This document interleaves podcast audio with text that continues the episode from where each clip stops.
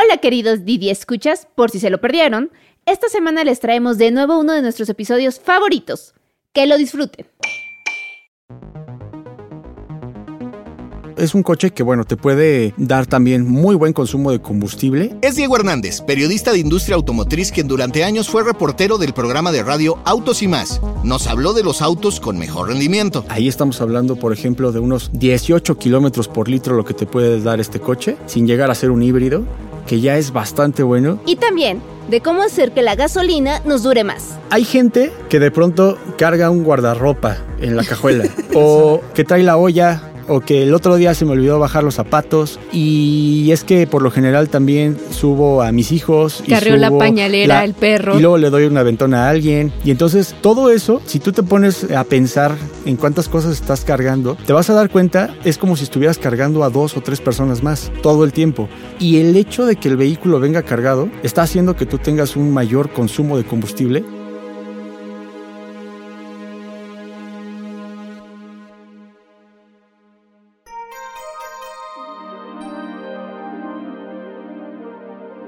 ¿Sabes cuáles son los autos más rendidores para usar con Didi?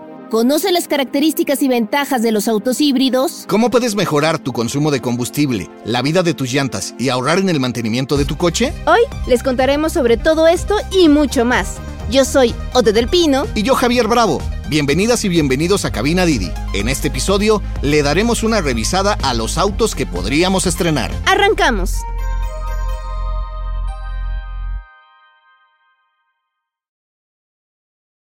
Antes de salir a comprar un auto, recuerda que Didi pide algunos requisitos para registrar un vehículo. En general nos pide cumplir con ciertas características de espacio y de seguridad, como que al menos quepan cuatro pasajeros además de ti. Que tenga aire acondicionado, frenos ABS y obvio contar con seguro. Para consultar características como el valor de factura o la verificación ambiental que puede variar de estado en estado, visita web.didiglobal.com diagonal MX e ingresa desde el menú al centro de ayuda. También hay otras cosas que no nos solicitan, pero te conviene escuchar. Por lo pronto, ya nos llegó el olor a coche nuevo. ¿Nos podrías platicar qué es lo que se debe de considerar antes de adquirir un auto nuevo? Primero, es una pregunta que por lo general a mucha gente yo se la hago. No tanto que me la hagan, pero yo se la hago. O sea, ¿qué buscas en un vehículo o qué quieres de un auto? Porque a lo mejor tú le puedes recomendar una camioneta o le puedes recomendar un sedán o le puedes recomendar hasta un hatchback y eso es nada más únicamente la idea que tú tienes para a lo mejor ofrecerle y que él decida qué le conviene más. Pero yo lo que le pregunto a la gente es, ¿tú qué realmente necesitas? Si transportas a los niños, si llevas a tu mascota, si a lo mejor nada más estás tú solo, si hay gente, por ejemplo, también de pronto que suele transportar muchas cosas, ¿no? A lo mejor no tanto llegando al punto de una pick-up, pero que sí llega a transportar cosas en el habitáculo de un vehículo. Entonces, ahí, por ejemplo, no les recomiendo un coche pequeño. Lo que hay que tomar en cuenta es eso. ¿Para qué lo necesitas? ¿Cuánta gente va a viajar? Y también cuál es tu recorrido de todos los días. Ok, entonces primero es pregúntate a ti mismo qué necesito o para qué quiero ese carro. Exacto porque los segmentos son muy amplios. Las marcas automotrices, si se podrán dar cuenta, cada vez tienen más autos. Ya no es como antes, a lo mejor, que precisamente Volkswagen tenía un bochito, un Atlantic o un Golf o, un Caribe. O sea, ahora ya estamos viendo que tienen hasta tres o cuatro diferentes tipos de SUVs, que son estas camionetas, o tienen a lo mejor hatchbacks o tienen estos vehículos híbridos. Entonces, realmente es primero qué necesitas y ya después de ahí partimos para qué te puedo recomendar o qué es lo mejor para tu día a día? En el caso, bueno, en nuestro caso vamos dirigidos para conductores de plataforma que pues básicamente necesitan autos que sean sedanes, o sea, que tengan cajuela, digamos para cinco o cuatro o cinco pasajeros, que tengan algo de espacio, digamos, en la parte de atrás, o sea, que vayan cómodos, pero que tampoco gasten mucha gasolina y que sean como dóciles en cuanto a su mantenimiento. Ya te puse como una receta, ¿no? Una cartita de Santa Claus, más o menos. Sí, y sabes qué, te repito, creo que es muy amplio el portafolio de las automotrices actualmente. Hay muchos autos que cumplen con estas características y también es importante mencionar que estos autos, a lo mejor no se trata del vehículo más barato, hay que decirlo, tampoco el más caro, pero te va a ofrecer el espacio que requieres para este tipo de servicios y también te está ofreciendo seguridad tanto para el conductor como para los pasajeros, que es otra cosa muy importante que ahí sí le digo a la gente que tome mucho en cuenta. No solamente es el hecho de una pantalla, un quemacocos, el que esté bonito, que tenga LED, sino que tenga arriba de cuatro bolsas de aire y que tenga las asistencias de seguridad activa y de seguridad pasiva. Que la seguridad activa son todos estos elementos o tecnologías que prevén que tengas una colisión y la seguridad pasiva que ya una vez que a lo mejor haya sucedido una colisión, el vehículo se pueda deshacer, pero que tú salgas íntegro. Y entonces creo que también esto es algo muy importante que se debe de tomar en cuenta. Y hay vehículos que yo podría catalogar como para esta categoría y que podrían ser también unas excelentes opciones para los conductores. Una de estas opciones, ya me voy a meter muy directo con el tema de los vehículos híbridos, podrían ser Toyota Prius.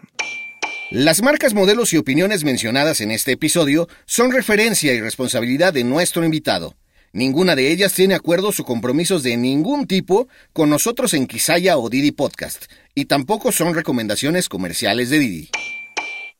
Un día me subí con un conductor, estaba siendo transportado a través de esta aplicación y me surgió la duda, porque yo muchos años tuve la oportunidad de conducir, de estar tras el volante de autos, pero realmente yo tenía la posibilidad de manejarlos, digamos, de lunes a lunes, que realmente sí puedes sacarle provecho, sí puedes conocer el vehículo, pero no lo vas a conocer tanto como muchas veces la gente ya cuando es un cliente le está sacando el provecho y más cuando es un vehículo ya de servicio para aplicación. Entonces le preguntaba respecto a qué tal le estaba yendo con el tema del consumo, con el tema de tenencias, con el tema de pues todos estos servicios, ¿no? Y la verdad es algo tan interesante y tan impresionante cuando te cuentan de qué va esto que te ofrece el vehículo híbrido. En este caso en específico se trataba de un Toyota Prius, que es el vehículo híbrido por excelencia. Este coche me comentaba que un tanque le rendía hasta 850 kilómetros. Un tanque. Y esto era para hacer todos sus recorridos. O sea, el coche únicamente lo utilizaba para el servicio. Y le rendía 850 kilómetros. Que es ir y venir a Acapulco. Exactamente. La verificación, tiene que verificar el coche cada cuatro años. Y la tenencia la paga cada ocho años. O sea, ya tienes libre esa parte. Si Te va bajando compras. los costos. obviamente. Exactamente. O sea, te va bajando los costos. O sea, realmente tú en lo que tienes que invertir tal vez es en los servicios del coche. Y O sea, en el pago del carro, en dado caso. O sea, no, se te- el- no tienes que ir ese extra para otro lado. Pero que si tú te pones a analizar, o sea, realmente estás haciendo un balance de lo que te estás ahorrando con lo que estás pagando del vehículo. Porque en otros casos a veces es los consumos de combustible, tenencias muy elevadas, vehículos que al final de cuentas te salen muy caros y que además tú estás pagando ese vehículo. En este caso a lo mejor reduces los costos en varios de los servicios que tienes que pagar del vehículo, pero lo estás compensando con el costo o lo que estás pagando del auto. Entonces como que creo que lo pones muy bien en una balanza y al final te sale un vehículo muy económico que te está dejando mucha más ganancia y que también te está dando muchos beneficios y más para este tipo de servicios. No es, o sea, un Toyota Prius no es precisamente el más económico de Toyota, ni de los más económicos, pero ¿por qué no pagas tenencia durante ocho años, por ejemplo? Es parte como del decir, o sea, si tú te pones a ver el vehículo, si tú analizas las características y también de igual forma te pones a ver la ficha técnica del auto, las emisiones de CO2 que produce este vehículo son mucho menores a cualquier otro vehículo. Hasta el más pequeño que me digas de cuatro cilindros. No se diga los de seis cilindros, los de ocho cilindros. O sea, entonces realmente la huella de carbono que está teniendo este vehículo o que está teniendo la marca con todo este tipo de vehículos es algo que le aporta mucho a nivel gobierno y también de igual forma creo que al mismo cliente. Y por eso no pagas tenencia tan seguido. Exactamente. Y también el tema de la verificación, porque la verificación, eso es otro tema, ¿no? El vehículo tiene un motor de combustión, como conocemos todos los coches, un motor de cuatro cilindros por lo general, pero que está apoyado por un sistema eléctrico que le abastece de energía en momentos clave para que dejes de utilizar el motor de combustión. Esto sucede, por ejemplo, cuando el vehículo vas a una velocidad constante, por ejemplo, de 40, 50, 60, 80 kilómetros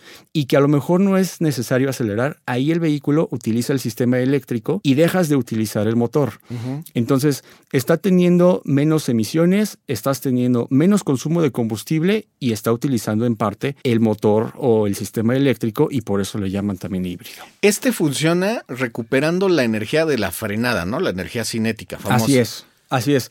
Cuando tú sueltas el acelerador, el vehículo genera o regenera la energía, ¿no? Que eso es importante mencionar porque hay muchas dudas alrededor de, y de hecho la gente de pronto dice, bueno, ¿en dónde lo cargo? ¿O dónde voy a...? ¿Qué pasa si el vehículo se queda sin batería? El vehículo nunca se va a quedar sin batería, el híbrido, el eléctrico es otro tema, pero el híbrido nunca se te va a quedar sin batería. No tienes que conectarlo a menos que sea un híbrido enchufable o un plug-in hybrid.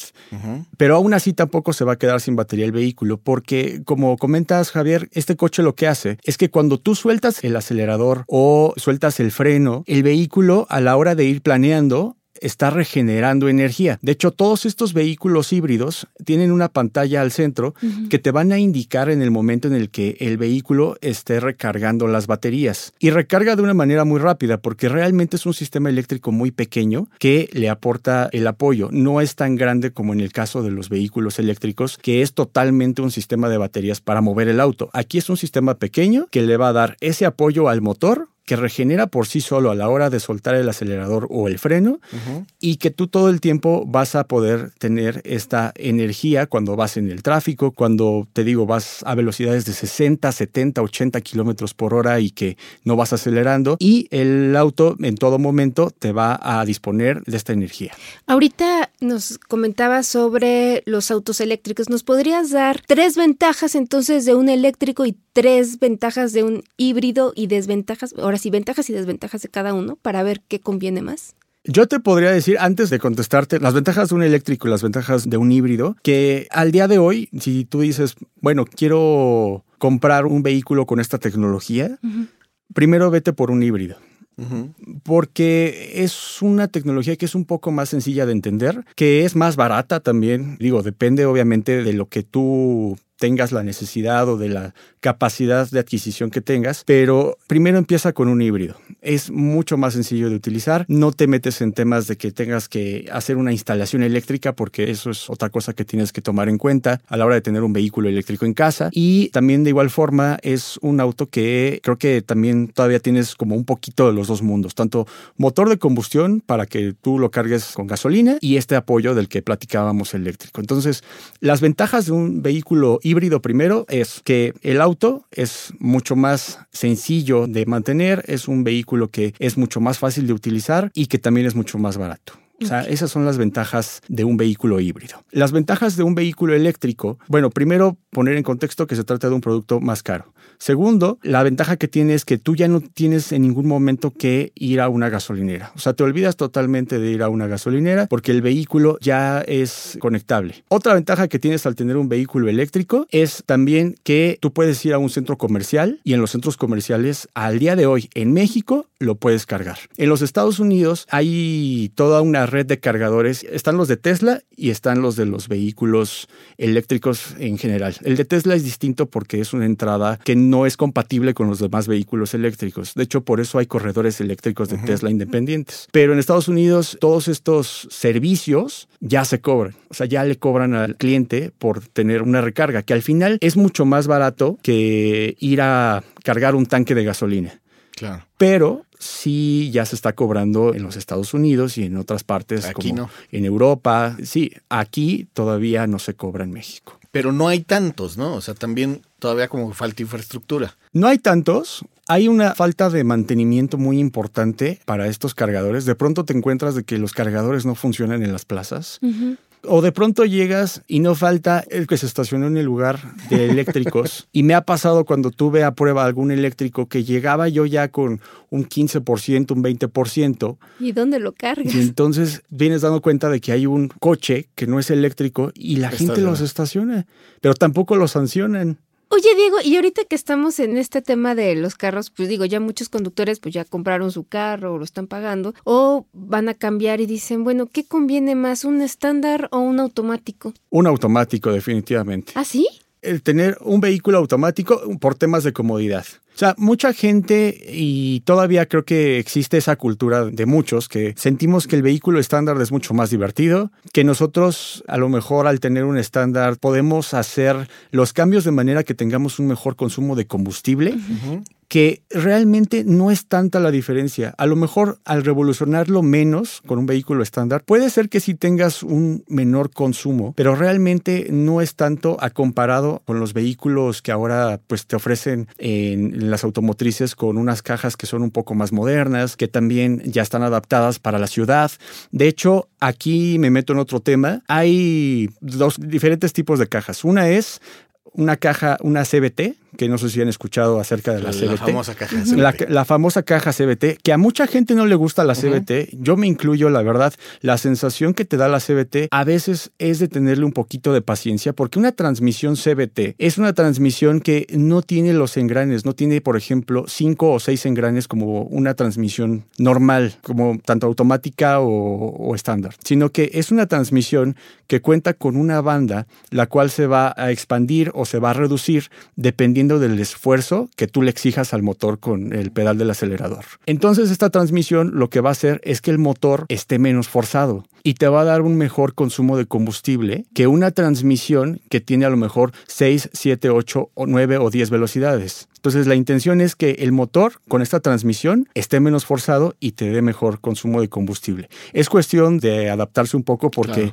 la respuesta que tiene el motor con esta transmisión es un poco más lento. O sea, por eso a la gente no le gusta tanto. O sea, cuando tú presionas el acelerador tal vez a fondo o que quieres tener un despegue mucho más rápido, no te va a responder igual que una transmisión de velocidades. Va a ser un poco más lenta, es cuestión de tenerle paciencia, pero al final sí tiene un mejor consumo de combustible. Pero el automático, bueno, un carro automático es más caro, ¿no? Cuando estás buscando ya son realmente diferencias muy cortas. O sea, si tú te pones a ver a lo mejor en las páginas de las automotrices, te vas a dar cuenta que ya los cambios de precio son muy pequeños y más que nada el cambio no tanto es por la transmisión, sino ya es ahora por el equipamiento que pueda llegar a tener un coche. O sea, ya no es tanto por el hecho de transmisión manual o automática como antes, que sí a lo mejor el vehículo tenía lo mismo, pero que cambiaba nada más la transmisión. Ahora cambia la transmisión, pero si se dan cuenta, en una versión tienes tapones y en la que sigue, la intermedia, ya tienes rines, ya tienes piel, ya tienes pantalla, ya tienes... Es como estética, ¿no?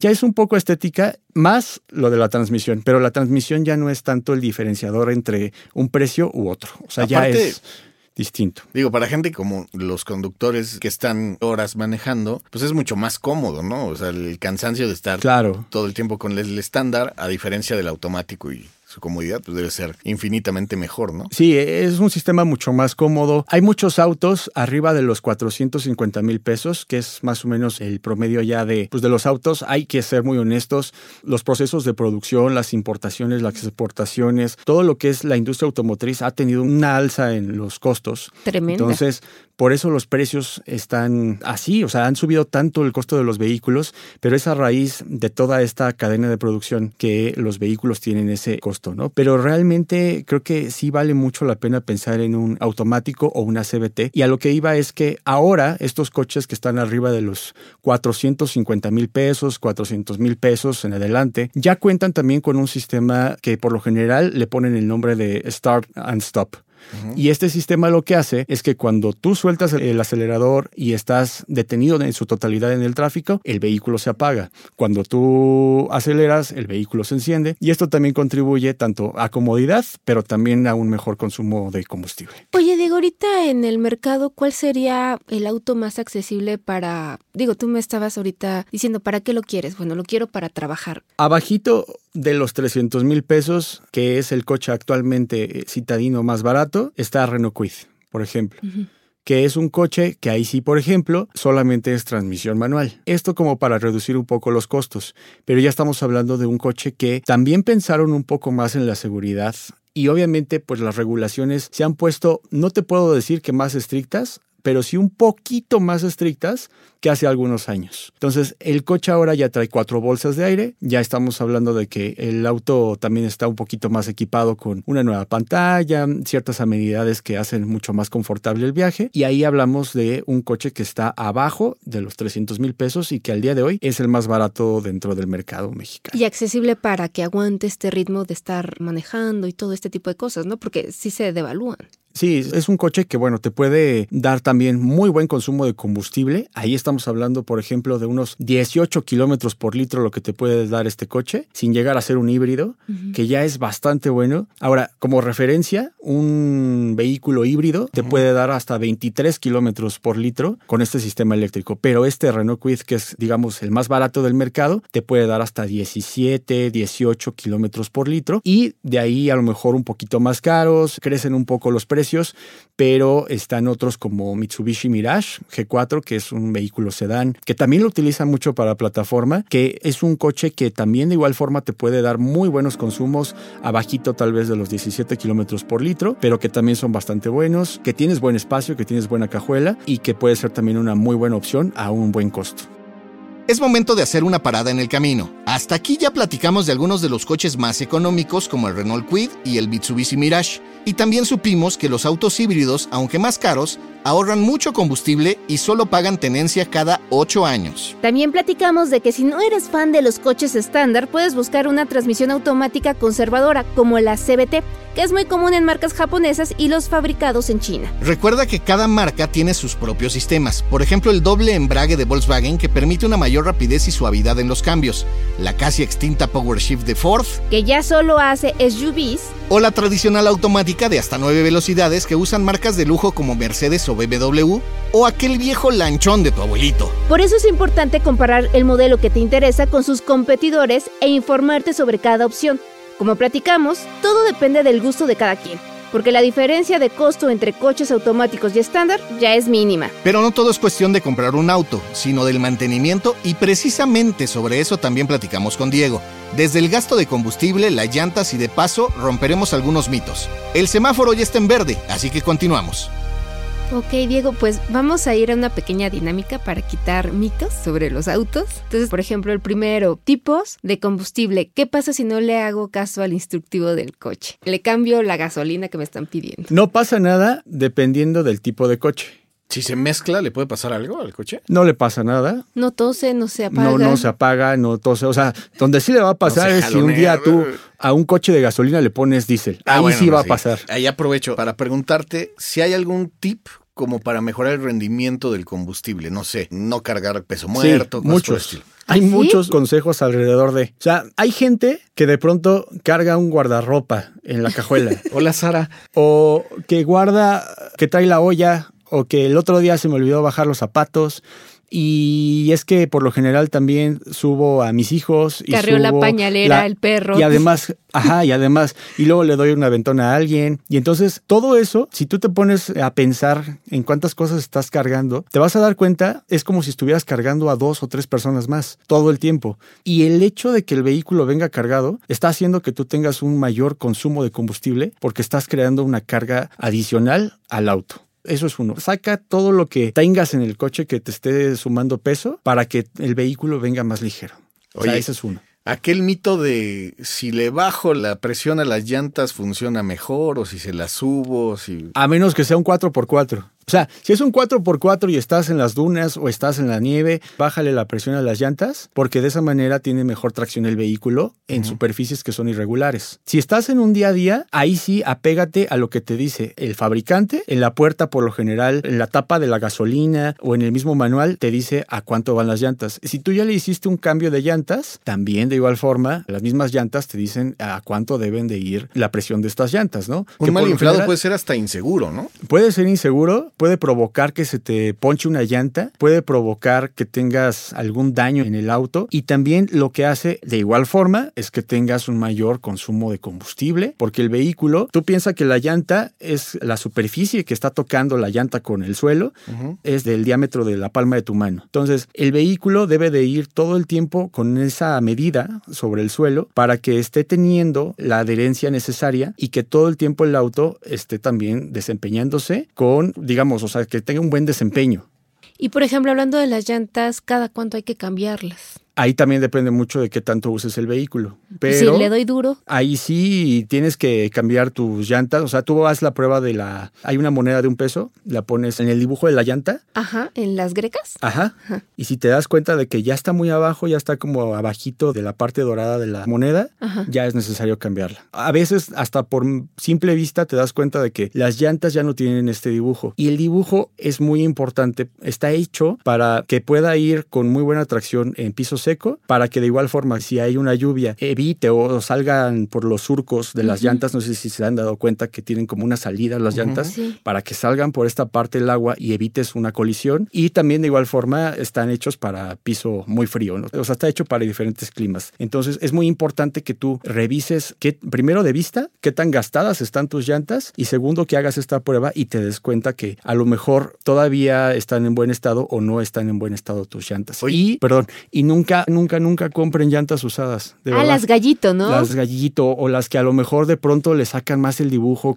Eso es peligrosísimo porque está científicamente trabajada una llanta o un neumático para que funcione en las condiciones que te lo están vendiendo. En alguna ocasión tuve la oportunidad de ir a la fábrica de Michelin en Francia y realmente es todo un trabajo, todo un desarrollo tanto del caucho, cómo trabajan el caucho, hasta los diseños que llegan a tener. No es estética el diseño, el diseño está pensado para que funcione de una manera óptima. Entonces, si ustedes compran una llanta usada, la verdad, o una llanta que la, compusieron, la arreglaron, la verdad corren un alto riesgo desde que se les ponche hasta que el vehículo pierda el control o que sufra algún otro daño la suspensión del auto. Y que tengan diferentes marcas, por ejemplo, puede influir también en eso. o, mezclar dibujos. también, o sea, siempre procuren comprar el juego completo. Sé que no es algo barato. sé que a nadie nos gusta cambiar las llantas, pero la verdad, de igual forma, el vehículo tiene otro comportamiento. O sea, no es que lo vayas a correr, pero si de pronto tienes que salir a carretera o una velocidad constante arriba de los 100 kilómetros, el vehículo llega a tener hasta un cierto balanceo y no tiene el mismo agarre. O sea, realmente, cuando tú estás tras el volante de un auto y traes unas buenas llantas, llantas, además de que el vehículo pueda tener una muy buena suspensión, pueda tener un muy buen motor, las llantas juegan un papel muy importante de adherencia. Y aparte de esa adherencia, ¿el inflado influye también en que te rinda la gasolina o es un mito? Sí, claro, o sea, el, el hecho de tener unas buenas llantas también hace que tengas un mejor rendimiento de combustible. Si tú tienes unas llantas chatas que están bajas, que están mal, el vehículo le va a ser mucho más difícil tener la tracción, la adherencia. Más esfuerzo. Exacto, y va a realizar un mayor esfuerzo, por lo tanto va a necesitar mayor consumo de combustible. Última de llantas, porque ya nos clavamos en el tema, mucho de las llantas, tienen caducidad, ¿no? Y eso casi nadie lo sabe. Alrededor, o sea, chécalas, siempre chécalas, pero las llantas siempre tienen una caducidad de entre los 4 y 6 años. De hecho, si tú te pones a analizar la llanta, hay una parte en donde dice la fecha en la que fue fabricada esa llanta. Entonces, para que más o menos tú tengas en mente cuánto tiempo tiene la llanta. Hay algunos que a lo mejor tú puedes comprar una llanta que es nueva, que no ha sido rodada, pero a lo mejor ya lleva mucho tiempo la llanta de que fue fabricada. Y entonces ese tipo de llantas que ya llevan muchos años almacenadas, les llegan a crear como una tipo resequedad o se llegan a romper y se ven como abiertas estas llantas. Se quiebra el caucho. Exacto. Ya pierde como esa elasticidad del caucho y ya están viejas desde antes de ser rodadas. Y se puede reducir su tiempo de vida si la ponchaste? Por ejemplo, o sea, estoy con mi carrito y chin, pasé por un tope y ya la ponché, pero la llevé. ¿Pero la parchaste? Ajá. No es lo más óptimo. O sea, parcharla. Ya no sirve. No, o sea, yo no quiero estar en contra de que a, lo mejor se ahorren un dinero parchándola. O sea, sí te hace un gran paro el hecho de que la lleves a parchar y que siga rodando el coche y no pasa nada y que a lo mejor todo está bien. Pero a lo mejor un mal parche está mal puesto, lo que sea, y entonces un día a lo mejor en carretera te vas a Acapulco, te vas a Cuernavaca y la llanta se puede romper. Así pases lo que pases, o a lo mejor sintió o detectó una velocidad más alta esa llanta y entonces el parche, pues es una cosita muy pequeñita, entonces se puede volar y se puede romper la llanta y puedes tener un accidente. Entonces, mejor si cambia la llanta, si no, pues bueno, ni modo. Cuando se te poncha una llanta, ahora los autos ya no traen generalmente la refacción igual, sino que traen la donita famosa, ¿no? Como de. Y eso en algunos casos. ¿eh? Hay unos que ya ni traen. Ya no traen. Bueno, si se me poncha la llanta, ¿tengo que cambiar las cuatro cuando, lo más rápido posible o qué hago? Porque ya no está el tiempo de vida igual ni la calidad. Exacto. No, depende, o sea, depende también, por supuesto, si a lo mejor el coche tiene, no sé, si tus llantas ya están muy gastadas, pues sí, ya mejor Ya ya, cambia las. Inviértele. Inviértele. Pero digamos 10 mil kilómetros. pues, No, si tienes 10.000 kilómetros y a lo mejor pues tú notas que todavía tiene un buen dibujo, que el vehículo pues todavía lucen bien las llantas, están digamos hidratadas, que no están agrietadas como lo que les platicaba,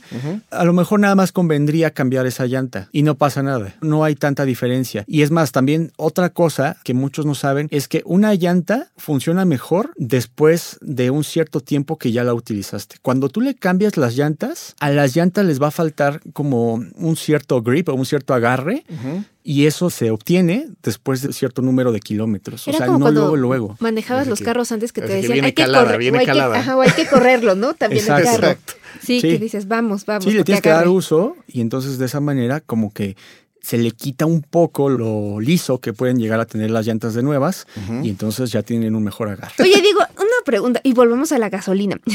Pero, por ejemplo, ¿con qué hay que tener cuidado en las gasolineras? Mira, un consejo es muy difícil que a lo mejor sea certero que los litros que te dan de combustible, o sea, el litro por litro que te puedan llegar a dar, es muy difícil que sea tal cual. O sea, es muy cierto y es muy bien sabido que en muchas gasolineras te roban combustible, no te dan lo que te prometen por más de que tengan ahí una calcomanía de que ya están verificadas las máquinas, siempre te van a robar. Pero creo que un consejo que yo les puedo dar siempre es que no carguen, no lleguen y digan, ay, dame 50 pesos o dame 250 pesos o dame 500 pesos. Mejor llega, primero, entérate de cuántos litros es la capacidad de tu tanque de combustible. Ok.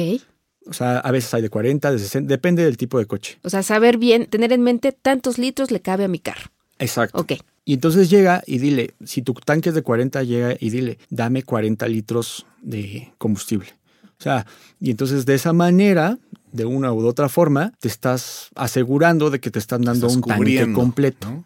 Que al final, a lo mejor y no te da realmente la máquina los 40 litros. Te va a dar un poco menos. Tampoco te pueden robar tanto, pero sí te quitan un poquito. Pero ese es el mejor consejo que yo les puedo dar. O sea, que realmente lo pidan por litros lo que van a poner de combustible en el tanque. Hay un mito que me suena muy a modernidad, como se están desarrollando ahora los autos que ahora ya hay de tres cilindros y demás. ¿El turbocompresor solo sirve para autos deportivos? No, eso es un mito. O sea, y, también de igual forma. Porque mucha gente, y te lo pongo así, yo ya he escuchado a mucha gente que dice, ah, es que mi camioneta tiene un turbocompresor o un turbocargador, entonces es deportiva.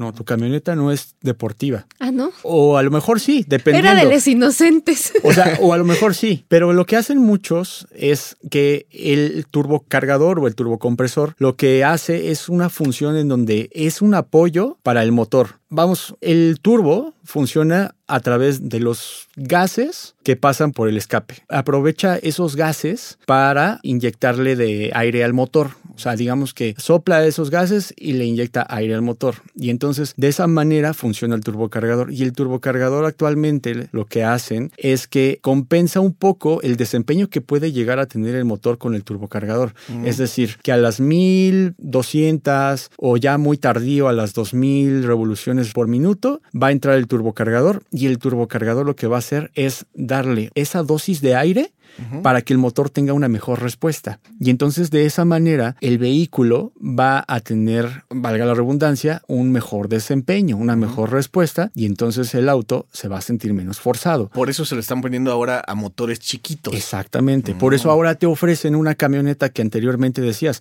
esa camioneta va, no sé, De una- ocho, ¿no? Una Ford Explorer de ocho Ajá. cilindros, como antes era, ¿no? Ahora ya tienen un motor de seis cilindros que está apoyado de un turbocargador. O nos encontramos con coches más pequeñitos de cuatro cilindros que tienen un turbo, pero realmente el turbo lo que hace es darle mayor torque. Perfecto. Pues ya para ir cerrando, nada más, ¿algún tip último para los conductores que digas, oigan, mire, puedan hacer esto para aprovechar y darle mejor rendimiento a su auto? Un último tip. Siempre, siempre, siempre hagan el servicio completo. O sea, cambien filtro de aceite, cambien las bujías, cambien el aceite, o sea, cambien todos los componentes que sean necesarios, el filtro de aire que también es desechable. O sea, cámbienlo todo para que el vehículo siempre tenga un buen desempeño. De verdad, chequenlo todo el tiempo, verifiquen que las tuberías, que los cables, que todo esté muy bien, o sea, que esté en óptimo desempeño, que tenga buena calidad todavía para que el vehículo siga funcionando y no un día a lo mejor tengan un problema más grave y que les salga más caro. Perfecto, muchísimas. ¿Dónde te pueden encontrar tus redes, por favor? A mí me siguen como arroba ay Diego Go, arroba ay Diego Go. Así me encuentran en Instagram, en Twitter, en TikTok, en Facebook y en todos lados. Perfecto, pues muchísimas gracias. muchísimas gracias a ustedes.